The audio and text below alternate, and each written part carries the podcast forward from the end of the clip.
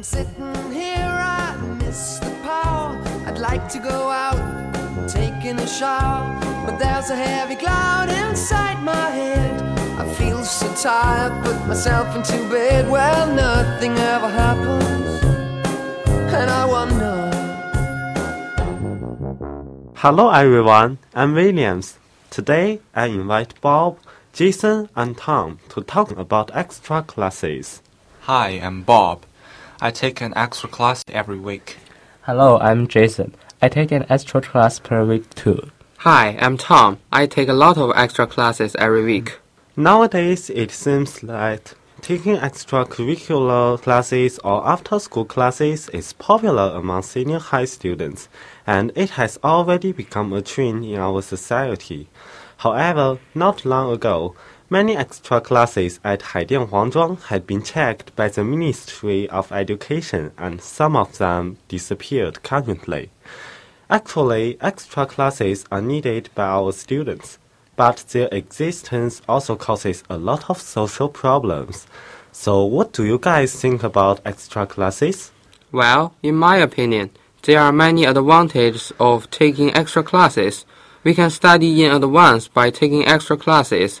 Then, when we learn it again in school, it's much easier. What's more, it's impossible to learn everything you need to know in school. Sometimes it's necessary for us to take extra classes so we can better absorb the knowledge that are difficult to understand, such as contest and competition. That's why I take several extra classes every week. Mm, so, how many classes do you have exactly? Um, I have three extra classes every week. Is it a burden for you? Not really. I like that subject. I feel it challenging and I can improve myself. Although it's difficult, it can make me happy. Hmm, maybe for you it is not a burden, but for me it is really stressful. Extra classes not only reduce my sleep time, but also give me extra homework. As a result, I am mentally exhausted. My eyesight become worse and worse.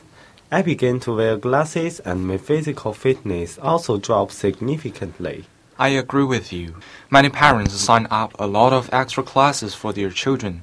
As a result, their children don't have time to write their homework, review and preview their textbooks, check for missing tips, and so on. In the end, their learning efficiency is greatly reduced. Yeah, but why do so many parents sign up extra classes for their children? What's your opinion, Jason? Well, from my point of view, the reason why we all take extra classes is like the famous theater effect. Everyone in the theater is watching the play. Suddenly, a person stands up, and the people around him must stand up in order to see the actors playing. As a result, almost all the audiences stand up. It's the same for parents who sign up extra classes for their children. In the end, taking extra classes becomes an overwhelming trend in our society. Not only do students are mentally exhausted, their health condition also become worse and worse. Well, let me think. How many students in our classes didn't wear glasses? Hmm. As far as I know, there are only about 10 students in our class who don't wear glasses. As we blame in extra classes, who is responsible for all of that? For the first one, who chose to stand up at first, he must be responsible for this. It is also supervisor's fault, for they didn't prevent the first person from standing up and stop others from imitating him. You're right.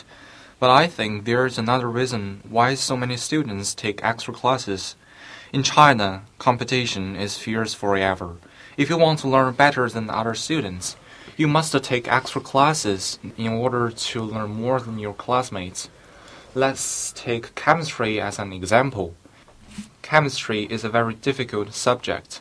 However, there are only three chemistry classes per week in school. So if you want to learn it very well and get better score than others, then you must take extra classes to learn more.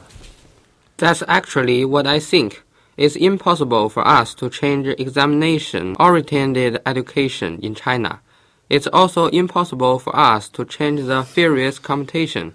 So, the only thing we can do is to take extra classes and learn. Well, certainly we cannot change others, but at least we can change ourselves. Do you have any good suggestions?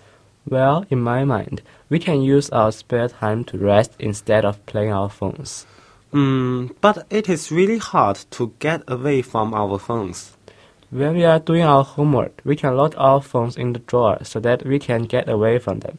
Then we can fully concentrate on study and improve our study efficiency.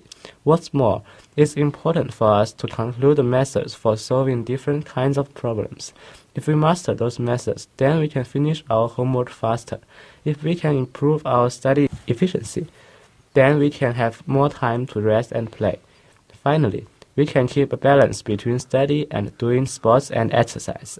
It's a good way to get rid of tiredness and exhaustion. You are right. Thanks for your inspiring suggestions. Dear audiences, thanks for listening. See you next time. I'm Williams. Bye. And Bob, see you next time. Have fun. I'm Jason. Have a nice day. I'm Tom. Stick to us and don't forget to subscribe. I'm sitting here in the boring room. It's just another rainy Sunday afternoon. I'm wasting my time, I got nothing to do. I'm hanging around, I'm waiting for you, but nothing ever happens. And I wonder.